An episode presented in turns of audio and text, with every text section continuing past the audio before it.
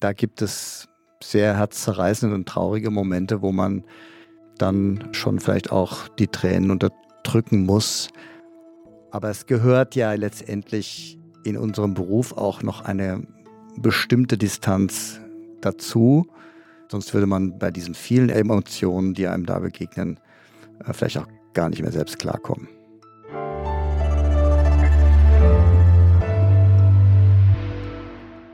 Frisch an die Arbeit. Ein Podcast von Zeit Online über die großen Fragen des Lebens und Arbeitens.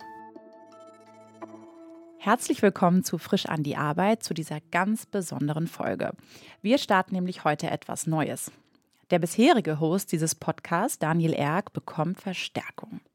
Und zwar von zwei neuen Hosts. Von mir, Hanna Scherkamp. Ich bin Redakteurin im Arbeitsressort. Und von mir, ich bin Elise Landscheck, Podcast-Redakteurin bei Zeit Online und Host bei unserem Nachrichten-Podcast Was jetzt? Und wir drei werden uns beim Moderieren ab jetzt abwechseln. Ansonsten bleibt eigentlich alles so, wie Sie es gewohnt sind. Meine erste Folge, die hören Sie erst in einem Monat. Mein Gast wird dann der Filmkomponist Volker Bertelmann alias Hauschka sein. Und für heute übergebe ich das Mikrofon auch gleich wieder zurück an Hanna Scherkamp und verabschiede mich damit gleich wieder. Ich wünsche dir ganz viel Erfolg und Spaß heute mit deinem Gespräch, Hanna. Vielen Dank, Elise. Der Gast meiner ersten Folge hier bei Frisch an die Arbeit ist Wolfgang Henrich. Wolfgang Henrich ist Direktor der Geburtsklinik an der Berliner Charité und seit 33 Jahren Arzt an diesem Krankenhaus. Im Vorgespräch haben wir über viele tausend Geburten gesprochen, für die er bereits verantwortlich war. Und er hat mir erzählt, wie sich die Geburten von prominenten Politikerinnen und Künstlerinnen von anderen unterscheiden. Spoiler, Essen vom Feinkosthändler gibt es jedenfalls nicht. Auch ich habe übrigens zwei Kinder an der Charité zur Welt gebracht. Wolfgang Henrich habe ich dort zwar nie kennenlernen dürfen, aber ich habe immerhin so mitbekommen, was in diesem riesigen Krankenhaus jeden Tag los ist und wie konzentriert alle dort arbeiten müssen, damit bei den Geburten nichts schief geht. Worüber möchte ich also mit Wolfgang Henrich heute sprechen? Zum Beispiel über die schönsten und die traurigsten Momente seines Jobs und aber auch die Frage, was ist eigentlich ein guter Arzt und was ist ein guter Chef im Krankenhaus?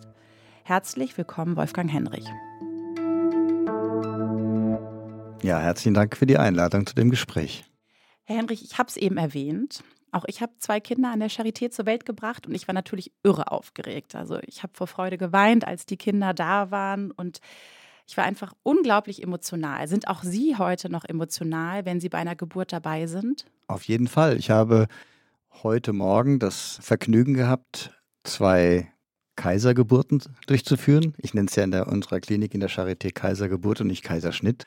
Und das ist jedes Mal ein ganz besonderer Moment.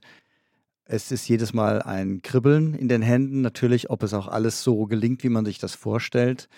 Wir führen ja die Geburt, die Kaisergeburt in der Charité so durch, dass die Frauen, wie sie auch in den meisten Kliniken in aller Regel wach sind bei der Operation und dass sie eine regionale Betäubung haben und dass sie an der Geburt auch teilnehmen dürfen. Es gibt ja nun wirklich unvermeidbare Gründe für eine operative Geburt, auch wenn man immer landläufig so viel über die hohen Kaiserschnittraten hört, ist er doch in vielen Fällen auch wirklich unumgänglich. Und wenn man dann einen machen muss, dann sollte man ihn schön gestalten. Und wenn dann diese Operation beginnt, dann dauert es ja oft nur zwei, drei Minuten, bevor man das Köpfchen an das Licht der Welt bringt. Und das ist jedes Mal ein besonderer Moment für mich. Müssen Sie manchmal sogar weinen? Also zugegebenermaßen weine ich jetzt bei äh, glücklichen Ausgängen nicht vor Glück. Ja, nein, das, nein, das wäre zu viel gesagt. Ich freue mich für die Eltern, ich gebe zu, manchmal, wenn die Reaktion gerade von der Mutter auch bei einer spontanen Geburt oder äh, der Vater ganz aufgeregt ist und, und auch vor Glück weint, dann steckt das schon an und rührt einen sehr an. Aber ich glaube, dass ich diesen, in diesen Momenten jetzt, jetzt nicht weinen muss. Es gibt traurige Ausgänge und traurige Momente, wo vielleicht Eltern ihr Kind verlieren oder vielleicht auch vor einer erwarteten normalen Geburt plötzlich im Mutterleib festgestellt wird, dass das Kind nicht mehr lebt, da gibt es sehr herzzerreißende und traurige Momente, wo man dann schon vielleicht auch die Tränen unterdrücken muss. Aber es gehört ja letztendlich in unserem Beruf auch noch eine bestimmte Distanz dazu. Sonst würde man bei diesen vielen Emotionen, die einem da begegnen, äh, vielleicht auch gar nicht mehr selbst klarkommen. Und welche Distanz ist die richtige? Gerade eine Geburt ist ja ein besonders persönlicher Moment. Wie wahren Sie trotzdem die Distanz?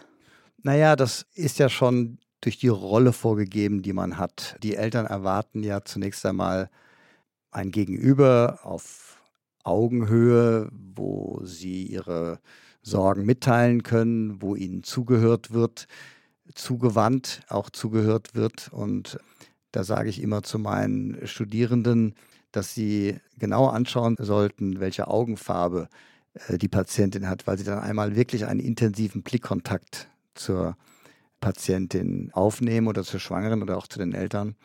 Also ich glaube, man hat eine Rolle der Professionalität, die auch erwartet wird und sollte dann aber trotzdem dabei wirklich zuhören, die Menschen auch mögen und mitnehmen und dann so handeln, wie man es auch für seine eigenen Angehörigen tun würde und auch so behandeln. Ich glaube, das ist ein ganz wichtiger Punkt, dass Eltern nicht von oben herab behandelt werden möchten, sondern dass sie, dass ihnen die Dinge, die man tut, die man vorhat, die man vorschlägt, dass man ihnen erklärt, Bedenkzeit einräumt, wenn Entscheidungen anstehen und dann im gegenseitigen Einvernehmen dann auch den Weg geht. Und können Sie sich an eine Situation erinnern, die besonders emotional war, die besonders traurig war oder die Sie besonders glücklich gemacht hat? Also besonders glücklich haben mich auch die Geburten meiner beiden Töchter gemacht, die wir auch in der Charité erlebt haben. Da war ich noch junger Assistent. War sehr aufgeregt, obwohl eigentlich alles ganz normal war, habe ich hinter jeder kleinen Veränderung in dem Kardiotokographen, also dieser Herzwehenschreiber, der ja anzeigen kann, wenn es einem Kind nicht so gut geht, habe ich hinter jeder, jeder kleinen Unregelmäßigkeit gleich eine große Pathologie vermutet aus Angst und aus Unerfahrenheit. Und ich war dann sehr froh, dass ich eine sehr robuste Oberärztin hatte, die sich meine Frau ausgesucht hatte. Und diese hat mich dann gleich mal zur Seite geschubst und hat gesagt, Herr Henrich, jetzt lassen Sie mich mal das hier übernehmen. Und Sie sind jetzt hier am Kopfende der Vater und der oder der werdende Vater. Sind Sie jetzt heute der robuste Arzt, der bei einer Geburt dabei ist und sagt, jetzt lasst mich mal machen? Also ich muss mal dazu sagen, ich habe das große Glück, ich bin ja jetzt seit 13 Jahren Chefarzt in der Charité mit fast 5.500 Geburten an zwei Standorten. Und mit dieser hohen Attraktivität dieser Klinik habe ich ein hervorragendes Team zusammenstellen können.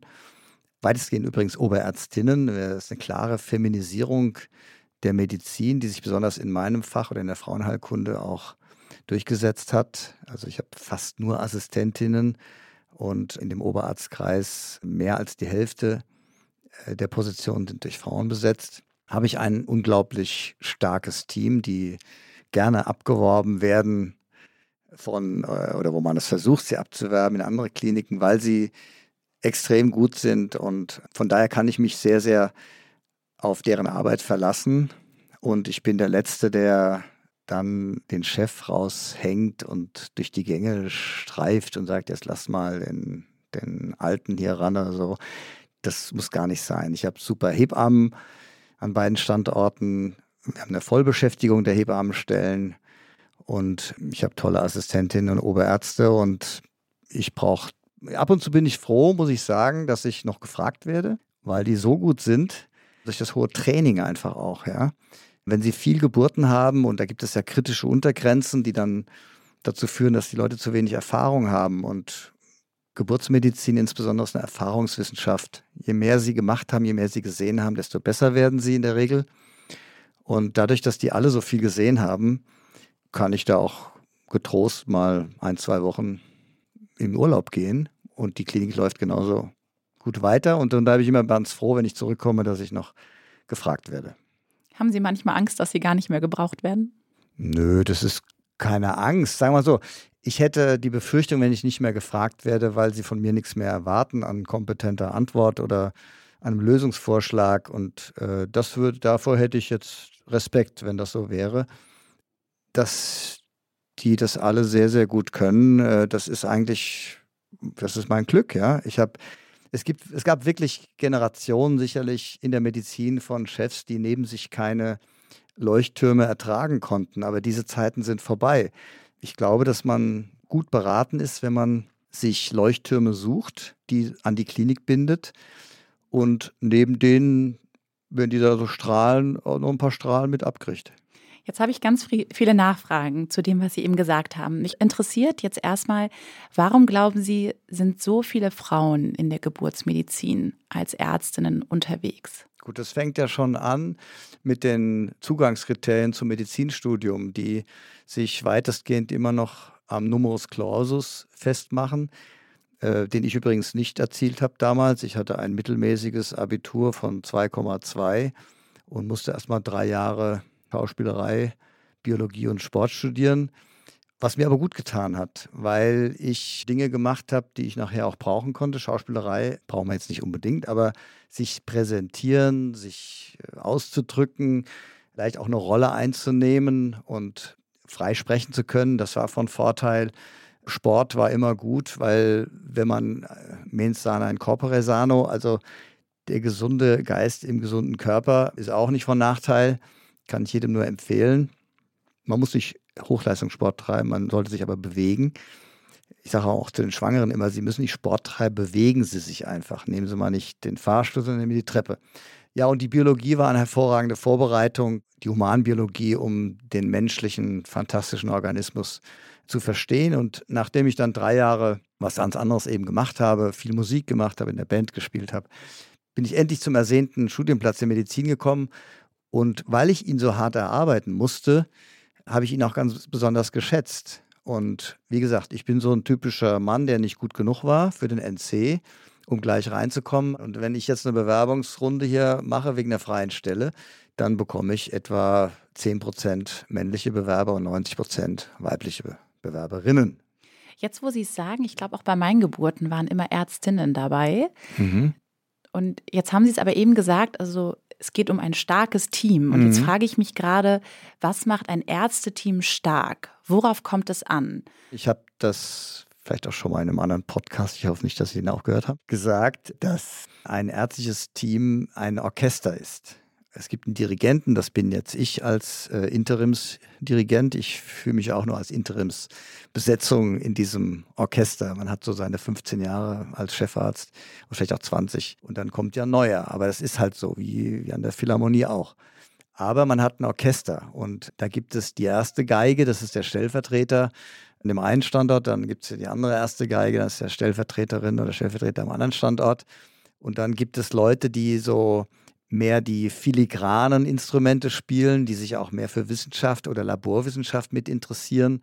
Dann gibt es äh, die, die so die Arbeit wegputzen, eher die groberen Arbeiten verrichten, sage ich jetzt mal, und jetzt auch nicht so daran interessiert sind, wissenschaftlich zu arbeiten oder an der Lehre vielleicht auch nicht so geschickt sind, aber dafür wirklich sehr, sehr körperlich belastbar sind und die man auch mal sechs Stunden an OP setzen kann, wobei das in der äh, Geburtshilfe fast ausgeschlossen ist. Und das macht mir dann Spaß, bei neuen Stellenbesetzungen vielleicht so ein bisschen rauszukriegen in dieser halben, dreiviertel Stunde des Bewerbungsgespräches. Und dann bieten wir jedem Bewerberin noch einen Hospitationstag an, rauszufinden, welches Instrument derjenige spielen könnte und ob da eine Empathie ist, ob da Redegewandtheit ist, ob da auch eine Bescheidenheit rüberkommt. Und ich könnte jetzt eine schöne Anekdote erzählen, wie ich einen Bewerber einmal eingestellt habe. Wollen Sie die hören? Ja, bitte. Ich nenne mal keinen Namen, ja, aber diejenigen, die das insidermäßig hören werden, die werden jetzt schmunzeln. Es war an einem Dienstagvormittag und wir haben eine kleine Oberarztrunde zusammengestellt und die Oberärzte treffen sich nochmal in so einem kleinen Zirkel, um manchmal Personaljahr zu besprechen oder vielleicht äh, Änderungen oder Kongresse, die anstehen, Urlaubsplanung oder Probleme mit einzelnen Mitarbeiterinnen, Mitarbeitern und so weiter. Also es gibt eine kleine Oberarztrunde. Und im Rahmen dieser Oberarztrunde bewarb sich ein junger Mann, hatte seine Bewerbung in der Hand und wollte sie eigentlich nur abgeben. Aber meine Sekretärin hat gesagt, wenn Sie in dem Moment kommen, dann haben Sie eine Chance, ihm, also mir, die Bewerbung direkt in die Hand zu drücken. Also der nutzte die Chance, kam also zu diesem Zeitpunkt, wo die Oberarztrunde starten sollte. Und ich habe natürlich gesagt, komm, kommen Sie gleich mit rein und setzen Sie sich hin, wir machen das Bewerbungsgespräch gleich. Vor allen. Ja, ja, natürlich. Das, ich mache das immer. Das ist Der vielleicht Arme. noch wichtig. Nein, nein, nein, nein. Das ist so, dass ich Bewerbungsgespräche immer im gesamten Oberarztkreis campusübergreifend mache mit der Assistentensprecherin zusammen. Denn ich möchte, dass diejenigen, die nachher ja vornehmlich mit diesem Mitarbeiterin oder Mitarbeiter arbeiten müssen, dass die mit an der Entscheidung beteiligt waren. Ja, das nicht heißt, wen hat der denn eingestellt? Nee, wir tragen alle mit die Verantwortung, wen wir uns da ins Nest holen. Und von daher machen wir das, ich höre mir dann auch an, die Meinungen aller.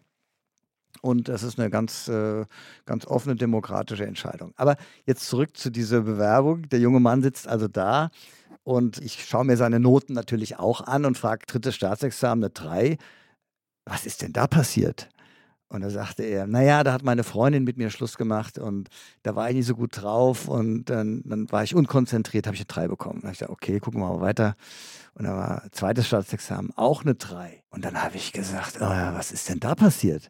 Und dann sagte er, ja, da hat mich der internistische Prüfer nach den Glomerulonephritiden, ja, das Wort müssen Sie auf der Zunge zergehen lassen, also Nieren, entzündliche Nierenerkrankungen gefragt und da hat er mich auf den falschen Fuß erwischt, hat dann nicht mehr nachgelassen, da bekam ich eine 3. Und dann gesagt, dann, dann gucken wir doch mal weiter. Er war mir sympathisch, muss ich sagen, von vornherein. Da sehe ich unten Hobbys, das tragen sie auch immer ein, die Bewerberinnen, Bewerber, und da stand Gitarre. Gitarrenspielen. Da dachte ich, na gucken wir doch mal, was spielt er denn? Und dann Musste er auch noch was vorspielen? Na, Sie nehmen mir jetzt die Pointe vorweg.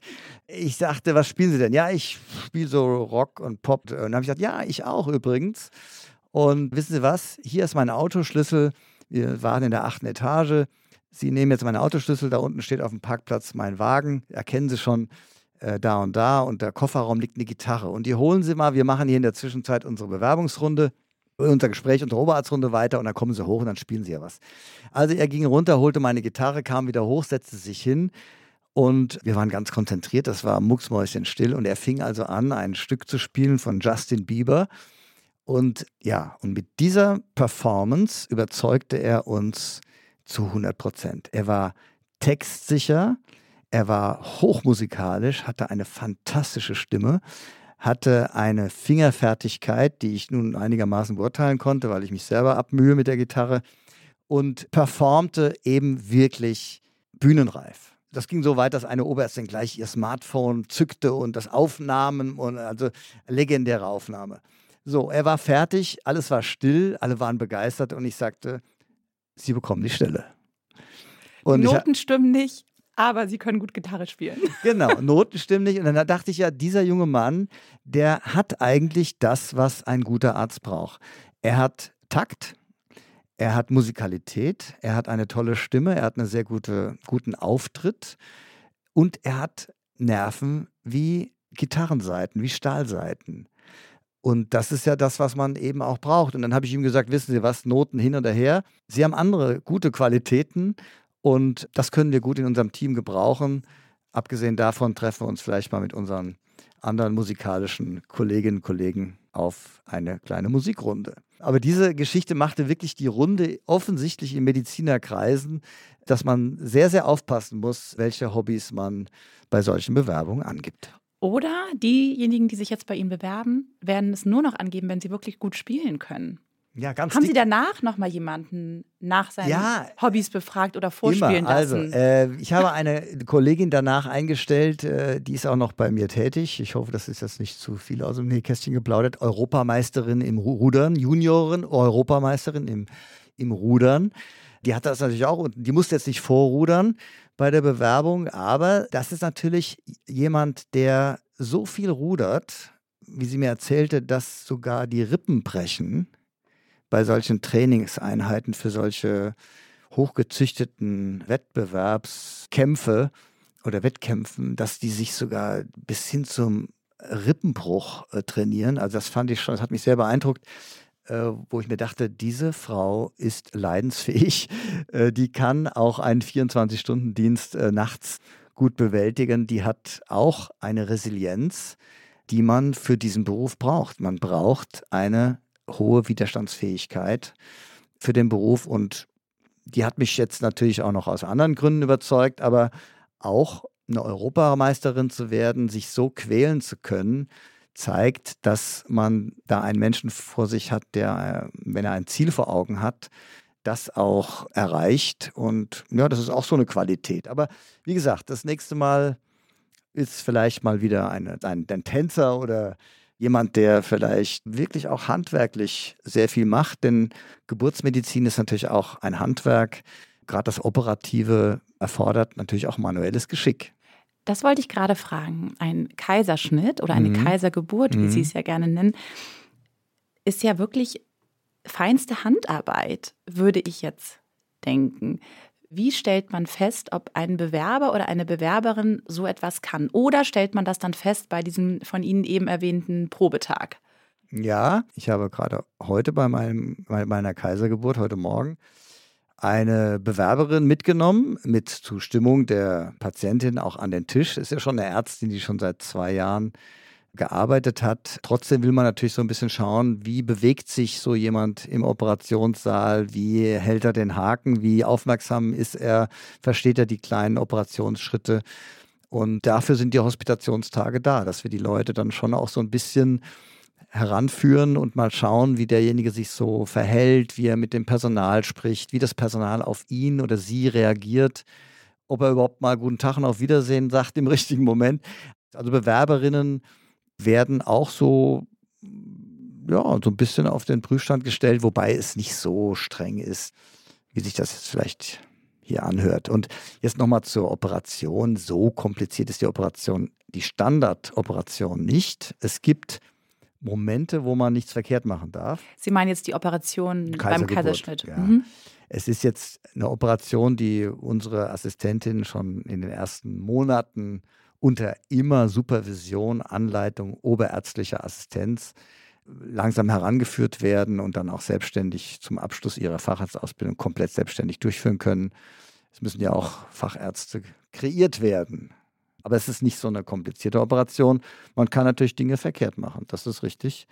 Aber dazu haben wir eben genügend Oberärztinnen und Oberärzten, die die richtige Anleitung geben. Und ich mache das natürlich auch noch. Wenn das keine komplizierte Operation ist, was ist dann eine komplizierte Operation? Es gibt ja vier Krankheitsbilder, warum überhaupt in Deutschland auch, aber auch weltweit Frauen überhaupt auch noch versterben. Es ist ein Thema, das will man gar nicht ansprechen, weil Geburtshilfe ja immer mit schönen Momenten assoziiert ist. Aber es gibt natürlich auch trotzdem schwerste Krankheitsbilder. Und da gibt es vier Hauptgründe. Und das eine ist immer noch das Verbluten unter der Geburt oder nach der Geburt oder während der Geburt, meistens nach der Geburt. Und das ist einer der Haupttodesfaktoren. Der zweite ist, sind Bluthochdruckerkrankungen in der Schwangerschaft, die dazu führen können, dass Frauen eine Hirnblutung kriegen und der, oder einen Krampfanfall. Und die dritthäufigste Ursache sind Lungenembolien, dass sich das Blut eben stärker verklumpt. Das ist ja ein Schutzmechanismus vorm Verbluten. Von daher hat die Natur sich da auf der einen Seite einen Gefallen getan, das Blut etwas stärker gerinnbar zu machen, auf der anderen Seite aber auch einen Nachteil eingefahren, dass sich hier Blutpfropfen bilden, Gerinnsel bilden können, die dann zur Lungenembolie führen mit tödlichem Ausgang. Und das vierte sind, sind sogenannte A-Streptokokkeninfektionen, das Kindbettfieber, wo es im Wochenbett, also die Zeit nach der Geburt, zu auch tödlichem Ausgang nach schwerwiegenden Infektionen kommen kann. Also das sind die vier Haupt direkten Gründe für mütterliche Todesfälle. Und alle zusammen sind das so einer auf 15.000. Aber wenn Sie mal sehen, wir haben 42.000 Geburten in Berlin und wir haben eine direkte Todesrate, direkte schwangerschaftsbedingte Gründe von 1 zu 15.000. Da kommen wir so auf drei, vier Frauen pro Jahr. Und das sind natürlich, das ist immer der Super-GAU für eine Klinik, der Super-GAU für die Familien, die die Mutter verliert, die, äh, die Schwester verliert, die Eltern verlieren ihre Tochter, die Eltern leben ja meistens noch, das Kind wird halbweise, dann ist das Team paralysiert, das Hebammen, das ärztliche Team. Es gibt immer staatsanwaltschaftliche Ermittlungen, weil das ja keiner sich vorstellen kann, dass auch Schwangerschaft zu einem solchen Ende führen könnte. Und das sind die Momente übrigens, wo einem die Tränen kommen. Und wenn Sie sich vorstellen, bei 5.500 Geburten, und wir haben das höchste Risikokollektiv, was natürlich auch oftmals sehr krank schon in die Schwangerschaft reingeht oder durch die Schwangerschaft sehr krank wird und die werden uns alle zugewiesen, dann haben wir sehr viele theoretische potenzielle Möglichkeiten, wo das uns widerfahren kann. Und ich klopfe jetzt mal auf Holz. Ich bin wirklich froh, dass jeden Tag, wo ich also morgens auch durchschlafen konnte und nicht angerufen wurde oder wo ich morgens zur Frühbesprechung komme, bin ich jeden Tag äh, auch dankbar, wenn uns diese Schicksalsschläge erspart bleiben. Aber sie bleiben nicht aus. Es ist leider Gottes, die Statistik holt dann auch uns gelegentlich ein. Wenn so etwas passiert, mhm. wie verarbeiten Sie das? Also äh, grundsätzlich ist meine Aufgabe, wenn so etwas wirklich passiert, äh, ist meine Aufgabe, absolute Sicherheit vielleicht auch auszustrahlen, Sicherheit dem Team zu geben. Da werden keine Vorwürfe gemacht. Da muss man, da ist ja jeder schockiert und paralysiert. Da muss man intensive Gespräche mit den Angehörigen führen, meistens mit dem Ehemann, vielleicht auch mit den Eltern. Da muss man äh, intensive Gespräche mit dem Team führen. Da muss man die auffangen in ihrer Verzweiflung und Trauer. Und das ist schwer zu akzeptieren, sondern es wird dann sehr schnell die Fehlervermeidung gesucht und es wird auch ein Schuldiger gesucht. Wer ist das Bauernopfer, der nicht richtig reagiert hat, der vielleicht zu spät reagiert hat, falsch reagiert hat? Und dieses muss man insbesondere dann ehrlich aufarbeiten, ehrlich mit den Leuten umgehen, aber natürlich nicht noch draufhauen, wenn man irgendwo vielleicht doch einen Vermeidungsfaktor gesehen hat, sondern da muss man natürlich erstmal auch Trost spenden allen. Jetzt sprachen Sie gerade von den besonders traurigen Momenten. Mhm. Es gibt bestimmt etliche Geburten, die nicht so verlaufen, wie es optimal wäre. Nehmen Sie uns doch mal mit ins Krankenhaus, rein gedanklich, wenn eine Geburt plötzlich kippt und ich sage mhm. mal schwieriger verläuft, als es zunächst aussah.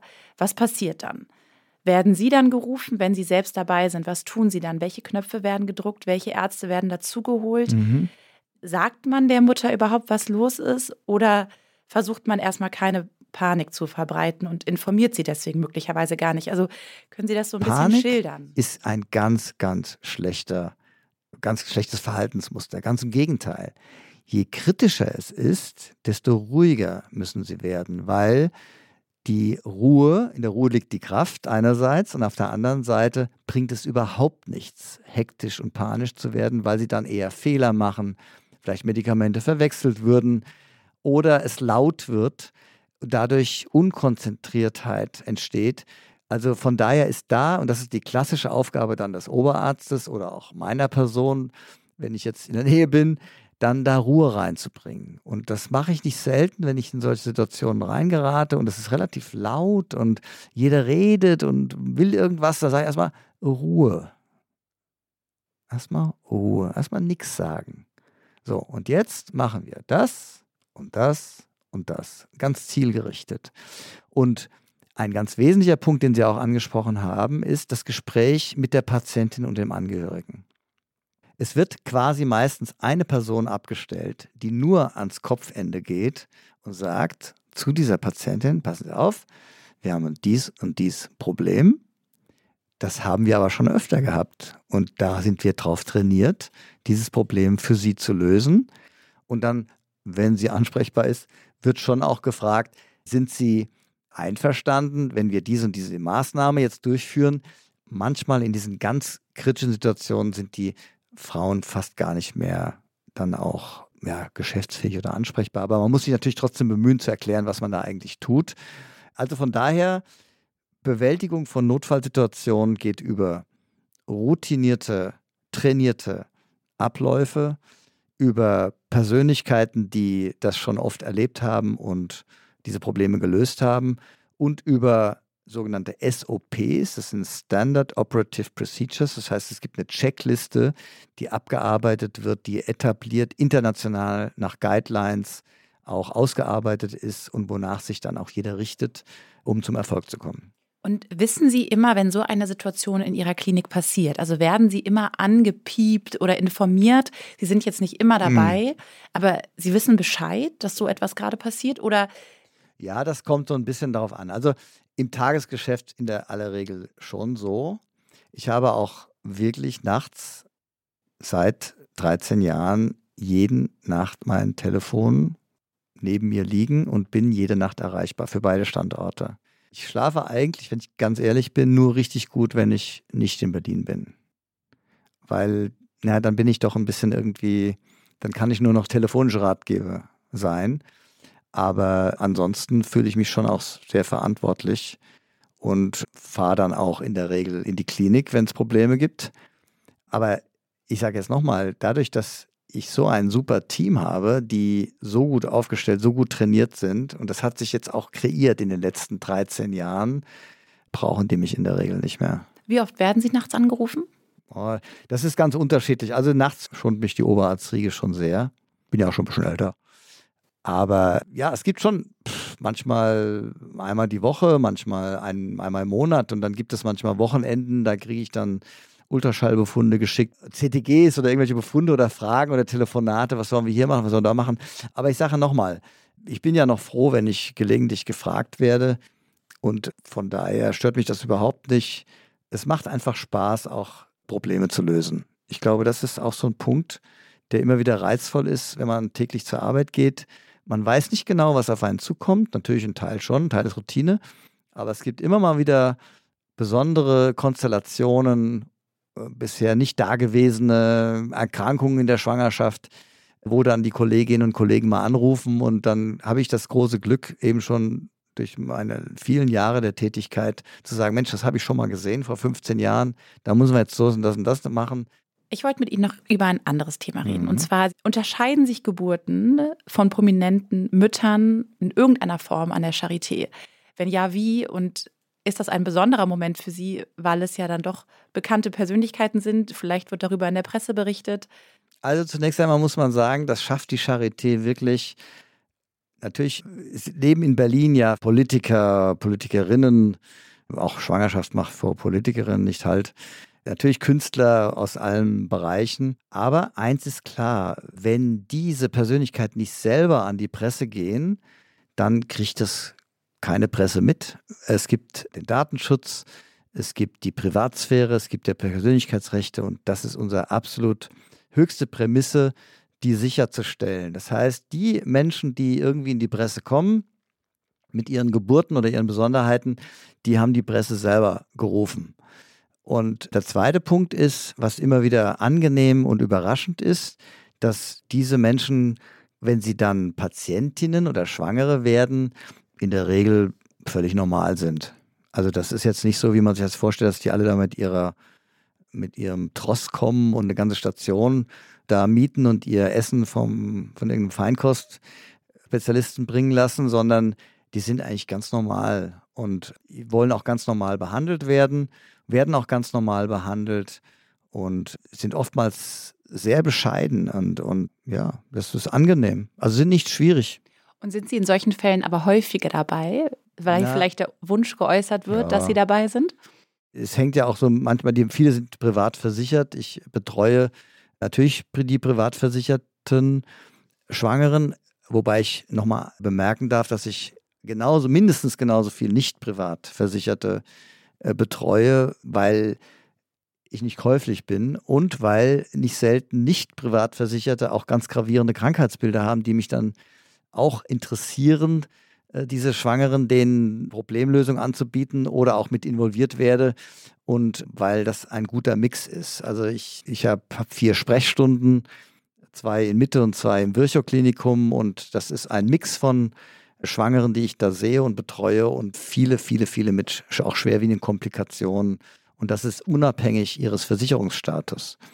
Also von daher, sogenannte prominente Schwangere oder Partner sind unkompliziert. Wenn jetzt jemand kommt, der wirklich sehr bekannt ist oder so und wirklich auch die Befürchtung hat, das würde was durchsickern, dann bekommen diese Patientinnen, das geht aber durch alle Fächer, dann kriegen die ein Pseudonym, dann heißen die Maria Meyer oder so, wo keiner so drauf kommt, dass da irgendein Popstar dahinter steckt. Herr Henrich, wie lange wollen Sie diesen Job noch machen? Oh. Wenn das Ihr Wunsch in Erfüllung gehen könnte, 10, 20? Bis Oder zu- vielleicht nur fünf Jahre. Nein, bis zu meinem letzten Atemzug. Was wollen Sie bis dahin noch schaffen? Das ist sehr gut. Also, zunächst einmal, je realistisch ist sicherlich an der Charité vielleicht noch äh, fünf bis sieben Jahre vielleicht. Ich weiß ja nicht, das Renteneintrittsalter, das steigt ja so von Jahr zu Jahr. Aber darauf schaue ich gar nicht, weil wenn ich Rentner würde, würde ich mir gar nicht so, würde ich mich gar nicht so gut fühlen. Also ich arbeite nicht auf die Rente hin. Äh, ich mache das, solange mir das äh, herzblutmäßig Spaß macht. Und ich bin mir auch sicher, wenn ich dann ausscheiden muss irgendwann, entweder gesundheitlich oder weil die Charité dann doch sagt, also jetzt reicht's mal lieber, jetzt wollen wir mal frisches Blut hier haben in der Führungsebene, dann ist mein großes Ziel, eine intakte Klinik zu übergeben an meine Nachfolgerin. Ich hoffe, dass es mal eine Frau wird. Es gibt nämlich bisher noch keine einzige Ordinaria in der Frauenheilkunde der Charité seit 1710. Es wird mal Zeit, dass eine Frau auf meinen Posten kommt, finde ich. Aber die muss schon mindestens so gut sein, auch wie männliche Kandidaten. Also nur, weil sie eine Frau ist, dann wiederum nicht, ja. Also die muss schon mindestens genauso gut sein. Aber die Chancen stehen ja gut. Sie haben Die ja vorhin Chancen stehen erwähnt, gut, dass ja. besonders viele Frauen Absolut. in absolut. ihrem Team arbeiten. Ja, wobei natürlich die, diese Universitätskliniken ja immer versuchen, von außen jemand eher zu nehmen, um nochmal ganz frischen Wind reinzubringen, neue Schule reinzubringen und so. Also jetzt wollen wir noch nicht so viel über meine Nachfolge reden, aber ich möchte die, die Klinik dann doch mal in einem sehr guten Zustand übergeben. Ja, nicht, dass es heißt, um Gottes Willen, was ist das für ein, für ein Haufen da, den der da hinterlassen hat. Das wäre mein Ziel. Und äh, das andere ist dann nochmal vielleicht auch in die Welt ein bisschen zu gehen, ja, in Länder, wo man nicht so das Glück hat, in so einem so hervorragenden Gesundheitssystem zu leben wie in Deutschland, was viele, glaube ich, viel zu wenig schätzen. Und nochmal ein bisschen in die Welt zu gehen und von dem Know-how, was ich erlernen durfte, noch was weiterzugeben. Ich glaube, das Schlimmste ist eigentlich, dass man auf dem Höhepunkt seiner Erfahrung abtritt. Und so dass ich mir also gut vorstellen kann, noch in der Lehre tätig zu sein, auch, auch Studierende oder Fachärztinnen mit auszubilden, in Kursen, in, in vielleicht auch Workshops, auch im Ausland, wo man mit einfacheren Mitteln viel retten könnte. Das wären so meine Überlegungen. Dass nicht alles so ganz verloren geht gleich. Herr Henrich, ich danke Ihnen für dieses Gespräch. Oh, vielen Dank. Es hat mir auch große Freude bereitet.